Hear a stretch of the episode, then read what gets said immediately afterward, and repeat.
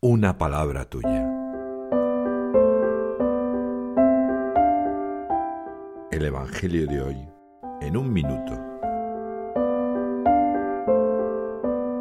Juan, en el capítulo 8, en los versículos del 51 al 59, cuenta que Jesús dice esto a los judíos.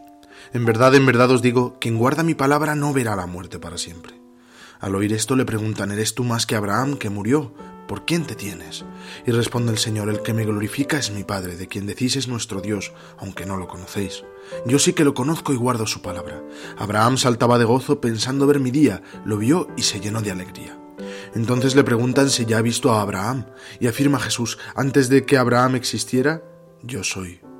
En ese momento cogen piedras para tirárselas, pero el Señor se esconde y huye.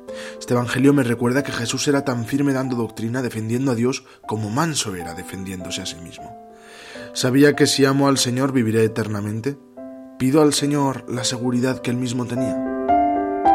El Papa nos dice a cada uno, acepta a Jesús resucitado en tu vida, no tengas miedo, Él está cerca de ti y te dará la paz que buscas.